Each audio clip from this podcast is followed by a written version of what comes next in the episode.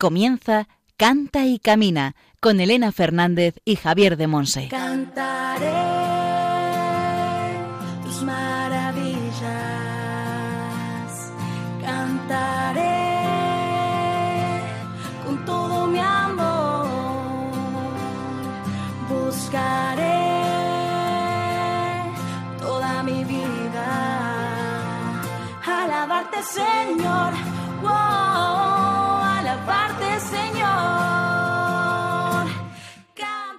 Hola, hola, bienvenidos al programa Cante y Camina, el programa de Radio María, la emisora de la Virgen, orientado a formar discípulos misioneros del Señor en el ámbito de la música.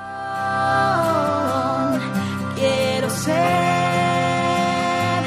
una melodía. Hoy tenemos un precioso programa en el que de nuevo se ha visto la providencia de Dios, porque Javier de Monse, desde Moaña en Pontevedra, en la sección formativa El Espíritu Santo en clave de sol, nos va a hablar del tema San Pablo y la música.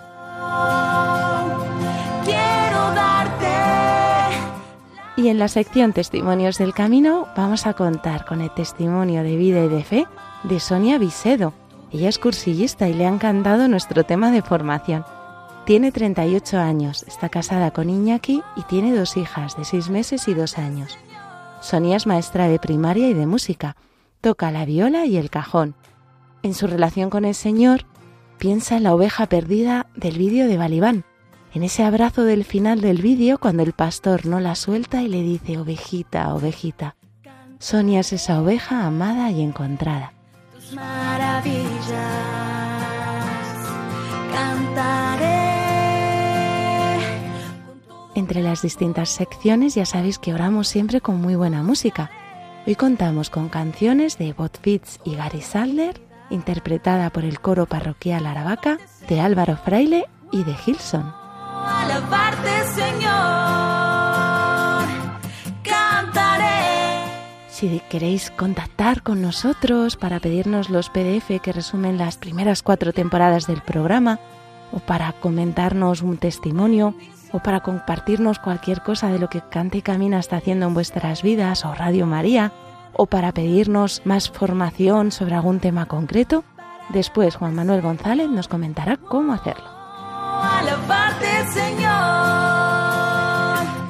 con mi voz. Y al micrófono quien nos habla, Elena Fernández, desde los estudios centrales de Radio María en Madrid. ¡Comenzamos! Gracias por tanto.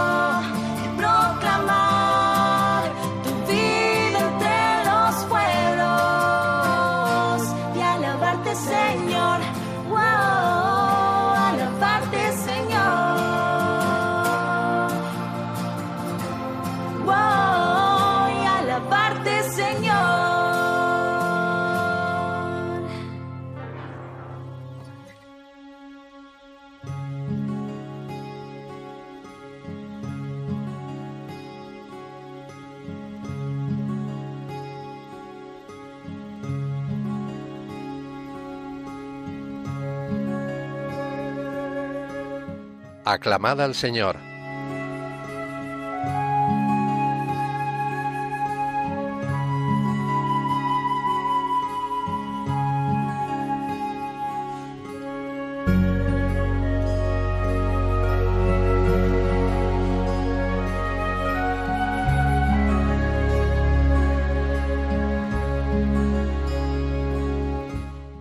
¿Cómo pagaré al Señor todo el bien que me ha hecho? Alzaré la copa de la salvación, invocando el nombre del Señor. Salmo 116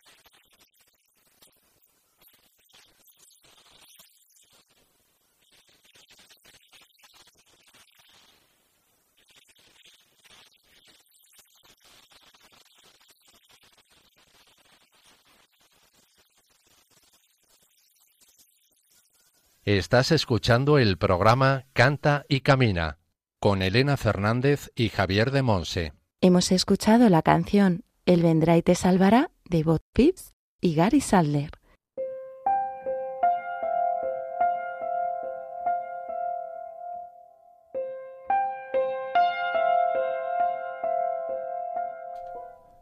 El Espíritu Santo en clave de sol.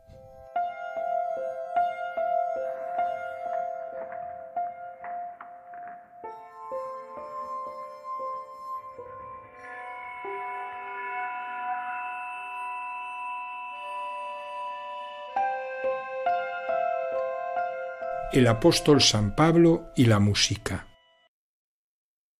Si queremos acercarnos al canto y la música en las primeras comunidades cristianas, tenemos una figura central, que es San Pablo.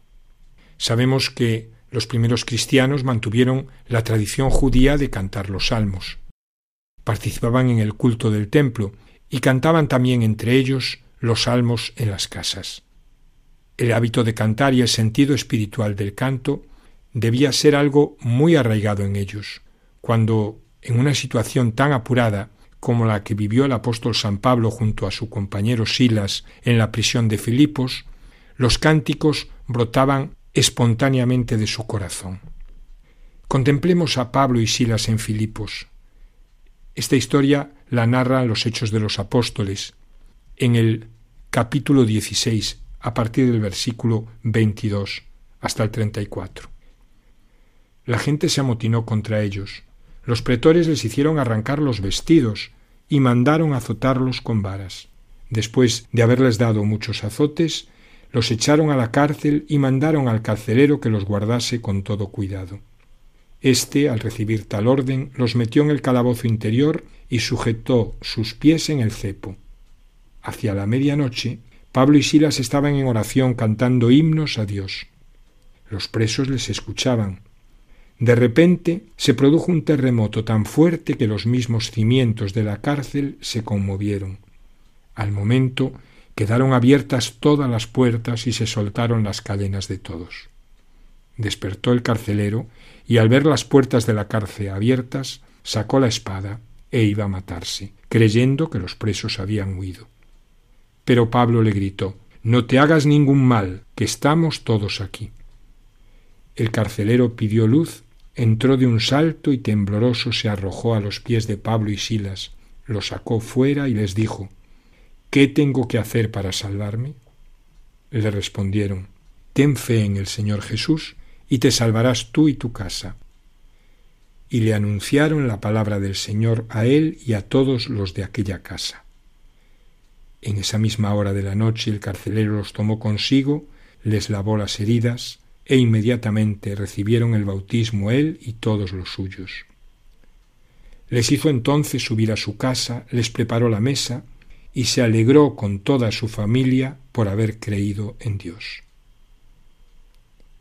Contemplamos a Pablo y Silas, y vemos dos hombres encarcelados injustamente, sometidos a cadenas en lo profundo de un socavón, en lo profundo de la noche. Una suma de desgracias. Lo natural sería maldecir, prometer venganza, manifestar ira. Pero este par de apóstoles de Cristo lo que están haciendo es alabar, cantar, en medio de la noche, en medio de la desgracia, proclamando la gracia. Cantan la gloria de Dios y la proclamación de la gracia supera la desgracia. La desgracia es como una losa, como una roca fría e indiferente a nuestro dolor. La desgracia nos aplasta y con ello aplasta nuestra voz. Pablo y Silas no dejan que se ahogue su voz, no dejan que su corazón sea aplastado. En lo profundo de la mazmorra alzan la voz, mantienen viva su alabanza y con su voz proclaman la gracia y la gracia vence a la desgracia. Cuando las cosas salen al revés, cuando tenemos encima la losa de la indiferencia, le hacemos juego al mundo y al enemigo si dejamos que nuestra voz, que nuestra música se calle. La senda de la victoria no es callarse, sino seguir proclamando, seguir cantando, proclamando que Jesús es el Señor aún en la situación más injusta proclamando la victoria del Señor, la victoria del que está sentado en el trono y del Cordero.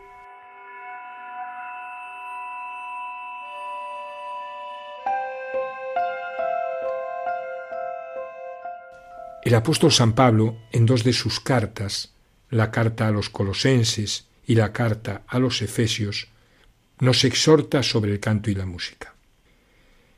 En la carta a los colosenses, en el capítulo 3, versículo 16, y en la carta a los efesios, en toda la segunda parte del capítulo 5.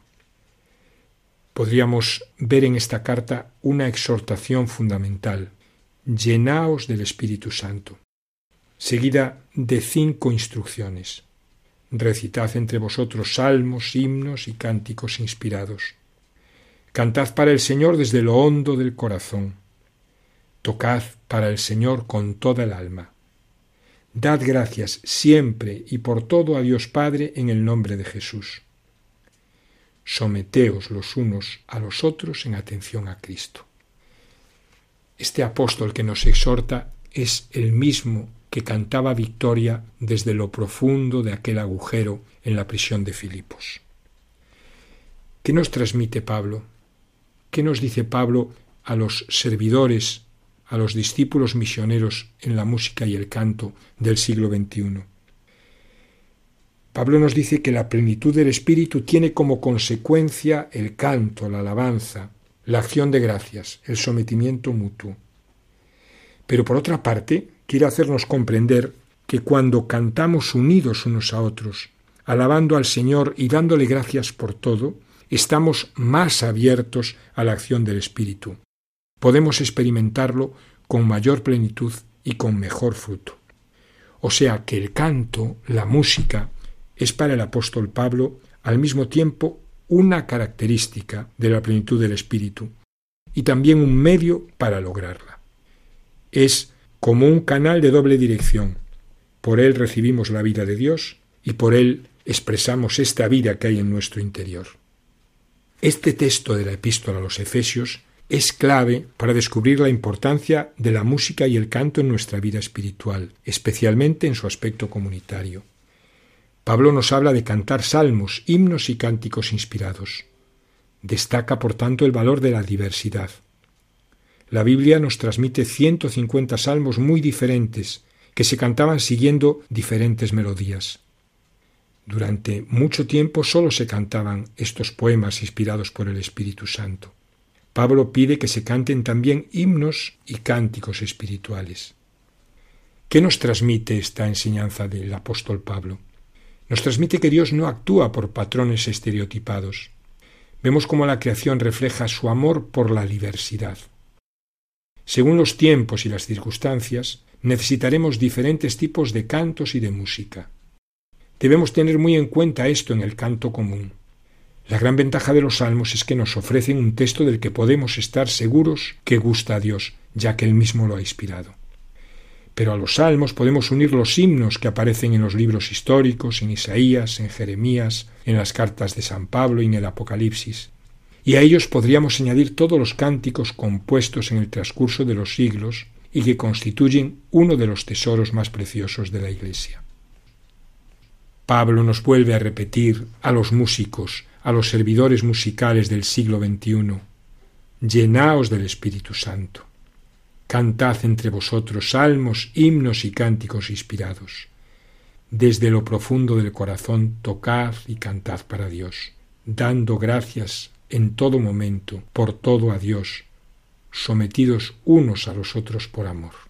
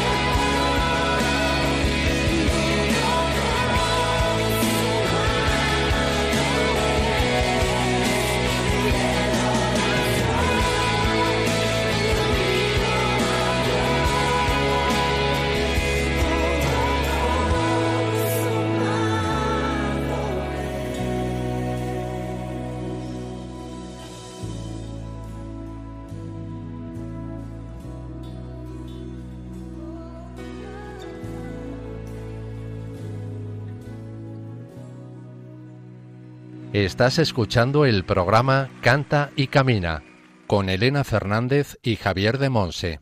Hemos orado con la canción En la cruz de Gilson en español.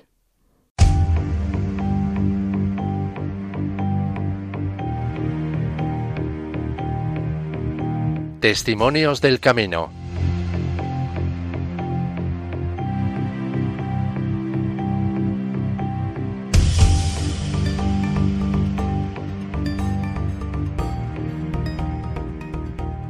Hoy en Cante Camina contamos con Sonia Visedo. Sonia es de Madrid, tiene 38 años, está casada con Iñaki, a quien conoció en cursillos de cristiandad aquí en Madrid, y tiene dos hijas de seis meses y dos años. Es maestra de primaria y de música. Toca la viola y el cajón, que ha sido un gran descubrimiento últimamente, ¿verdad? Luego nos lo contará. y en su relación con el Señor piensa siempre en la oveja perdida del vídeo de Balibán en ese abrazo del final cuando el pastor no la suelta y le dice, ovejita, ovejita. Sonia es esa oveja amada y encontrada. Pues bienvenida a Cante Camina, Sonia. Muchas gracias. bueno, pues nos tienes que contar qué es esto de que el cajón es un gran descubrimiento y también qué es esto de cursillos de cristiandad, por si acaso hay algún oyente que no conoce esta preciosa realidad de la Iglesia. Pues mira, sí, bueno, puede sonar raro que tocar la viola y el cajón, ¿no? Parece ser un poco contradictorio, un instrumento sinfónico, clásico, y el cajón que parece estar pues más dedicado a la fiesta, a, toda la música andaluza. Bueno, pues en nuestra nueva realidad, mi marido y yo pues queremos seguir contribuyendo a la música en la liturgia. Y en, en nuestra parroquia de Las Tablas está surgiendo un precioso coro infantil, en el cual participamos pues con nuestras dos hijas de seis meses y dos años. Entonces, bueno, pues yo lo que hago es colaborar con el cajón, eh, mi marido con la guitarra y bueno, pues dentro de lo que me deja mi hija de dos años de poner la barriga siempre para que no toque, pues desde ahí pues estoy viviendo pues momentos muy bonitos de alabanza al Señor, también pues escuchando las voces de los niños que en ese momento pues están totalmente concentrados en hacerlo lo mejor posible y, y bueno, pues vivimos momentos muy, muy bonitos de comunidad. Pues sí, qué preciosidad. ¿Y la viola dónde la tocas? Pues toco la viola en la Orquesta Juventas, que es una orquesta que se dedica sobre todo a hacer conciertos benéficos.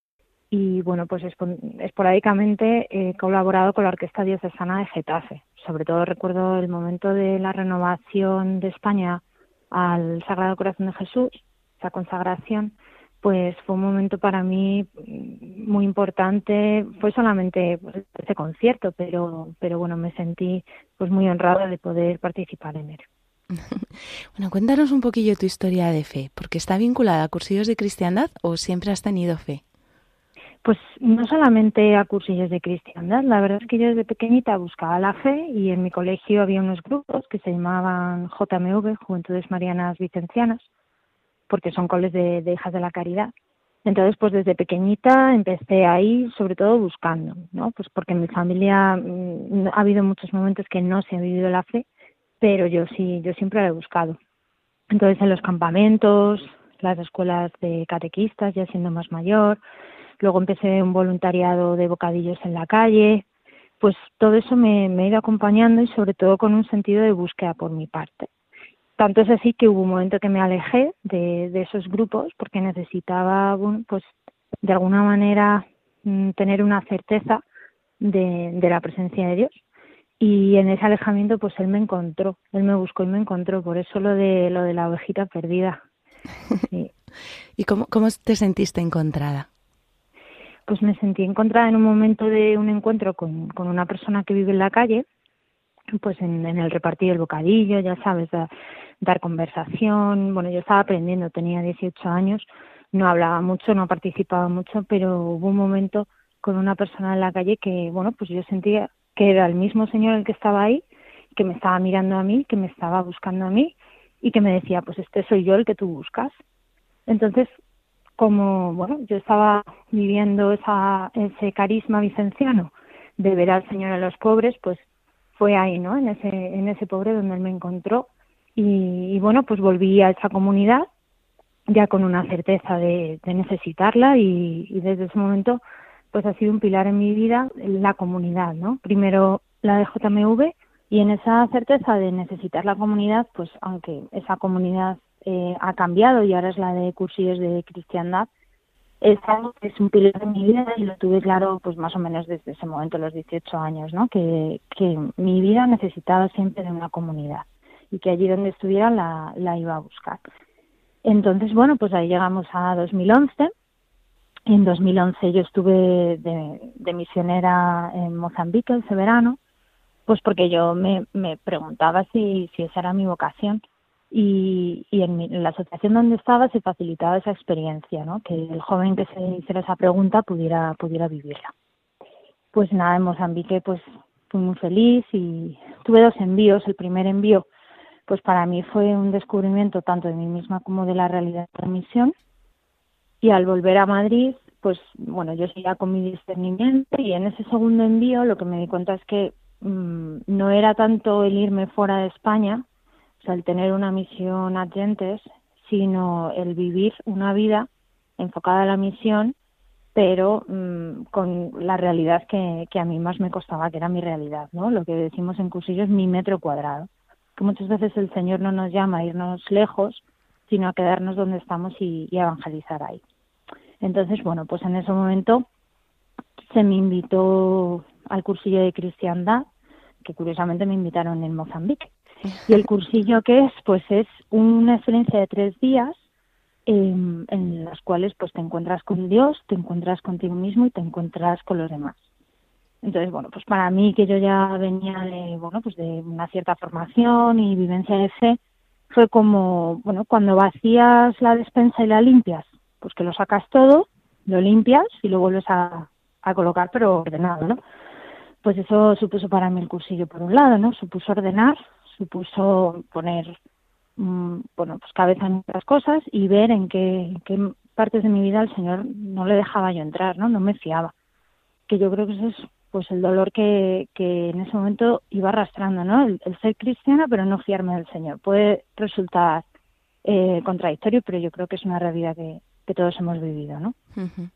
Sí. Entonces, bueno, pues en ese momento en el cursillo hubo una confesión para mí muy importante, bueno, la más importante de mi vida, en la que pude poner luz en las oscuridades de mi vida y fue ahí donde, donde el Señor me dio ese abrazo, ¿no? El de la ovejita.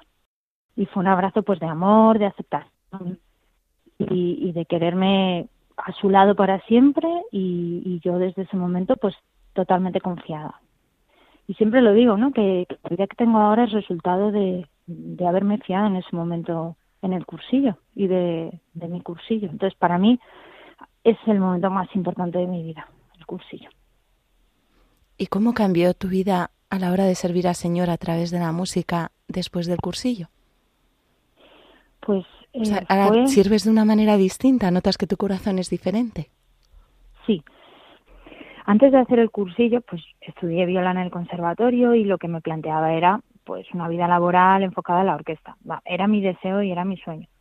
Lo que fui descubriendo es que yo en ese sueño me desgastaba y que de alguna manera servía a la música, pero más como una esclava que, que como una persona libre, porque ya te digo, me gastaba, me desgastaba, estaba muy estresada, nunca llegaba al nivel que, que yo misma me exigía y que de alguna manera pues es necesario, ¿no? Tener en una orquesta. Entonces, pues justo en el cursillo, yo ya estaba estudiando magisterio musical, le estaba dando un giro a todo esto, ¿no? Y estaba redescubriendo, pues, el, el enseñar música a los niños para que descubrieran la belleza, para que disfrutaran. Me parecía que eso también era una forma de, de evangelizar, descubrir sus propios talentos, disfrutar haciendo música en conjunto. Y bueno, pues cuando hago el cursillo en la comunidad se vive muchísimo la música y poco a poco pues me fui formando, me fueron formando en, en, alabar al Señor a través de la música. Entonces pues cambió totalmente. Es decir, yo pasé de tocar pues tal sinfonía súper chunga y de- con mucho estudio a tocar notas largas en una misa. Recuerdo de hecho la primera vez que, que un sacerdote me dijo, oye, ¿por qué no te traes la viola? Yo dije, ¿yo? primero, yo no toco bien y segundo, eh, ¿qué toco? Es que no sé qué tocar. O sea, al, al final los de conservatorio estamos muy atados a la partitura. Entonces, bueno, pues eso me liberó. Me liberó pues porque me enseñó a improvisar, me enseñó que pues desde las notas más humildes y el poquito que puede aportar un instrumento de cuerda pues a un canto de coro, una guitarra, eh, se puede alabar mucho y puede ayudar mucho a la oración. Entonces, desde ese momento, pues lo vivo desde el servicio, con mucha alegría, con mucha paz también. Me pongo muchísimo menos nerviosa que, que, en otros momentos. En general, me ha cambiado mucho esto, esto de, los nervios ¿no? en escena. Pues porque ya no me busco a mí misma, eh, ya busco agradar a Dios, agradar a los demás también. Y bueno, pues me he vaciado un poco de, mirarme a mí misma. Y, y bueno, pues también he tenido ocasiones de, de una alabanza más directa. Por ejemplo, cuando hemos montado un concierto, un recital sobre la poesía de Santa Teresa, acompañado de un cuarteto de cuerda. Y eso lo hemos montado dos, tres veces en un cuarteto y, bueno, ha sido una pasada, pues porque ver cómo la música ayuda pues a escuchar mejor, a abrir mejor el corazón a la poesía de Santa Teresa, pues que tanto que tanto alaba a Dios, pues ha sido una pasada. Qué belleza lo que nos estás contando, ¿eh? Qué preciosidad. Nos has traído además una canción eh, para compartir en este momento del testimonio, una canción que es especial para ti. ¿Cómo se titula? Se llama Contigo me la juego y es de Álvaro Fraile. Muy bien, pues vamos a orar con la canción y después seguimos compartiendo.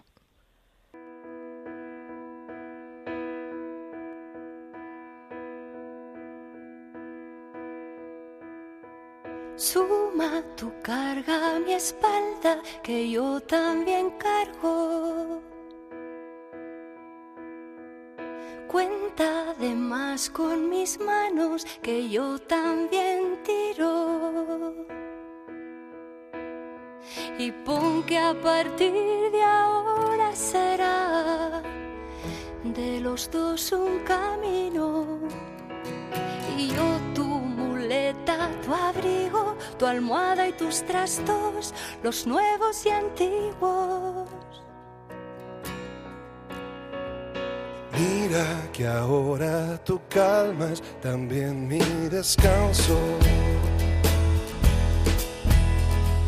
Que si algo falta lo lleno, yo a golpe de abrazos. Pon que a partir de ahora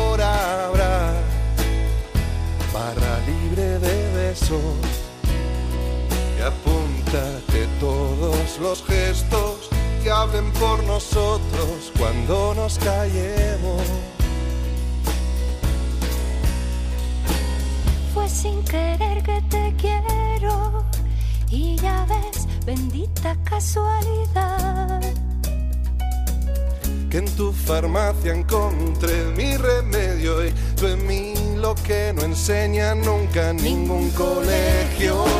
Si pones tú la sal y yo enciendo la luz, tendrá sabor y vida nuestra casa. La sal dará el sabor, la luz que alumbrará cada rincón de esta nueva casa. Si pones tú la sal y yo enciendo la luz, que solo si es contigo me la juego. La sal que da el sabor, la luz para alumbrar, que si es contigo me la juego yo. Me la juego. Sabes que cuando te apagas, solo yo te enciendo. Si me falta moral, yo me subo a tu beso.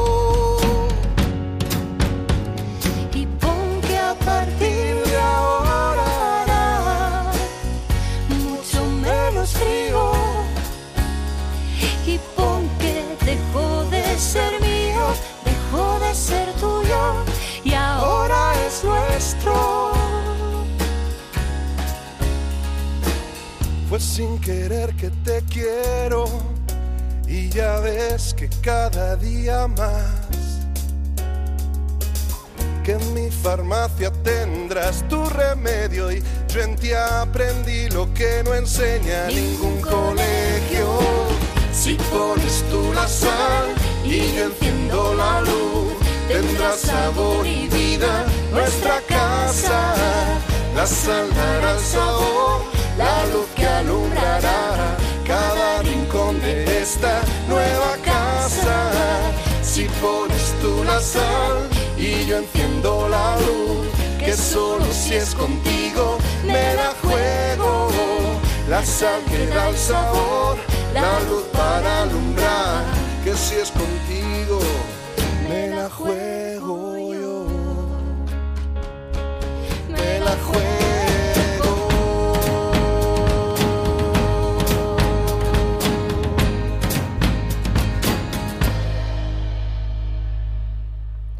Sonia, ¿el Señor es la luz de tu casa y de tu vida?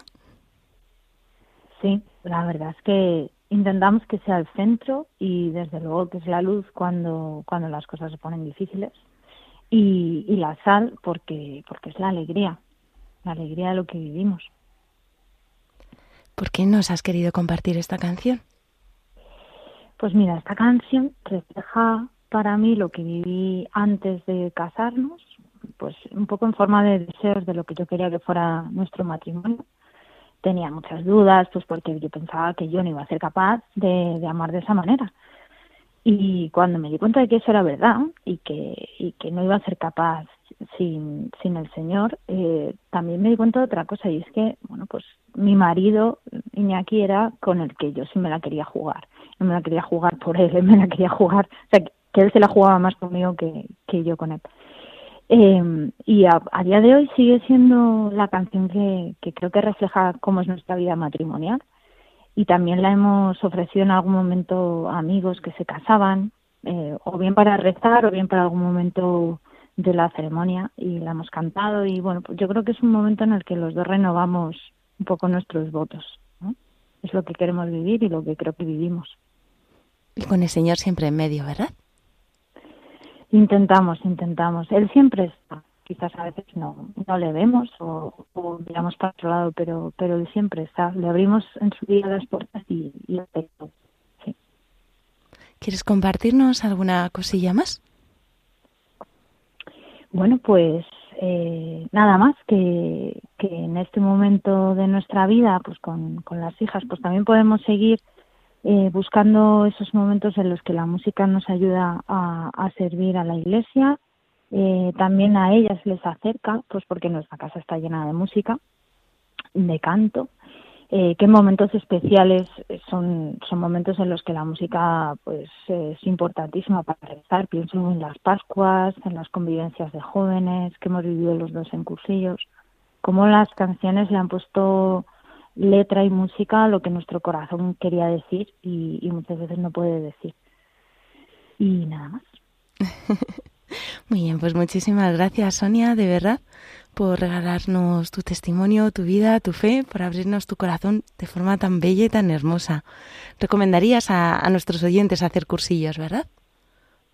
Siempre que se hayan sentido llamados, escuchando pues esta necesidad de encuentro con Dios, con uno mismo y con los demás, siempre.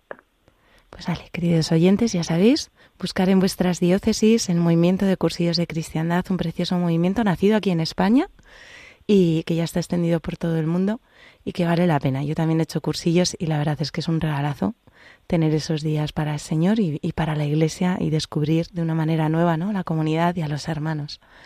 Pues muchísimas gracias de verdad, Sonia. Hoy hemos contado con Sonia Visedo.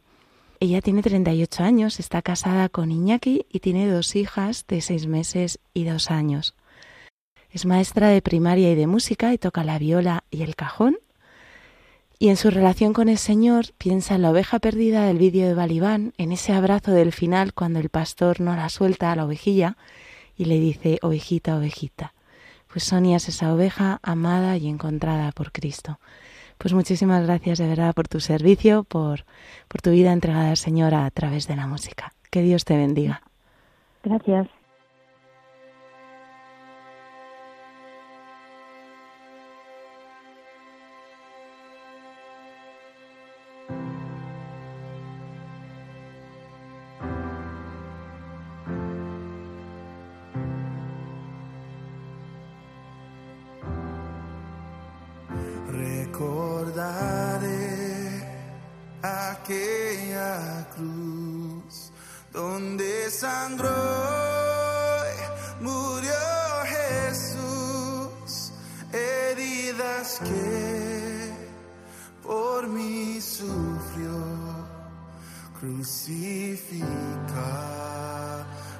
Salvador.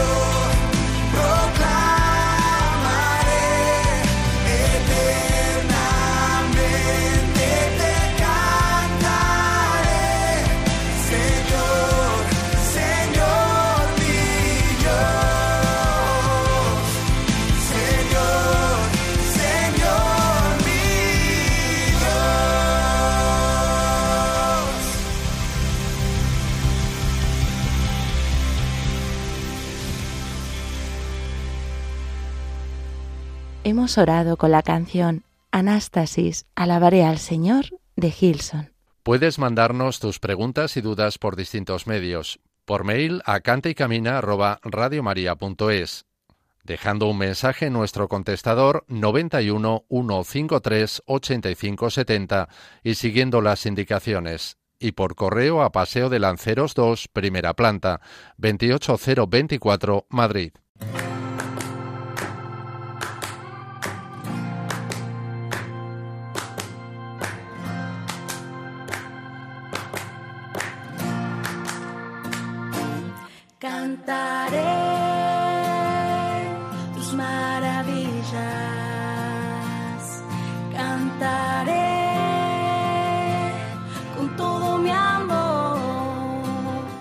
Terminamos aquí nuestro programa Cante Camina. Muchísimas, muchísimas gracias a todos los que nos habéis acompañado a lo largo de esta hora, donde Javier de Monse, desde Moaña en Pontevedra, en la sección formativa El Espíritu Santo en clave de sol, nos ha compartido el tema San Pablo y la música.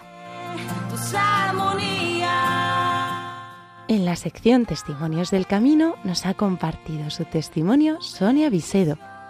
Es una cursillista de Madrid de 38 años casada con Iñaki y tiene dos hijas de seis meses y dos años. Es maestra de primaria y de música. Toca la viola y el cajón y en su relación con el Señor piensa en la oveja perdida del vídeo de Balibán, que desde luego os aconsejamos ver. Todo lo de Balibán es una maravilla, pues Sonia se siente como esa oveja amada y encontrada del abrazo del final del vídeo, cuando el pastor no la suelta y le dice, ovejita, ovejita.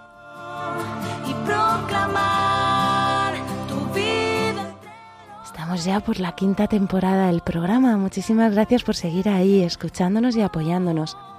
A veces nos escribís en las redes sociales dándonos las gracias por el programa. Os invitamos a mandarnos un correo a cantecamina.radiomaria.es con un testimonio un poquito más largo para poder compartirlo en la sección para saber más. En esa sección también compartimos las dudas y preguntas que nos hacéis llegar. Tus maravillas. Si queréis volver a escuchar el programa o descargarlo, podéis ir a la pestaña Podcast de Radio María o también a la pestaña Pedidos de programas. Allí también podéis solicitar el CD que recoge nuestros primeros 100 programas, es decir, las cuatro primeras temporadas completas, y que incluye también los PDF con el resumen de la formación. Y allí en la pestaña del podcast también encontraréis la cita bíblica con la que hemos orado y el título de las canciones que hemos escuchado. También podéis seguirnos en las redes sociales, Facebook, Instagram y Twitter de Canta y Camina, además de las redes oficiales de Radio María España.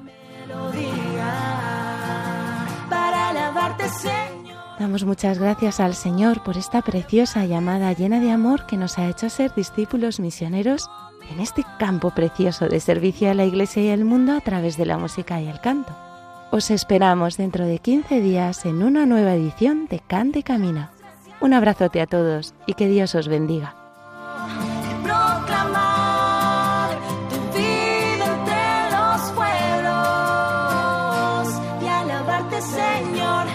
Así finaliza en Radio María Canta y Camina con Elena Fernández y Javier de Monse.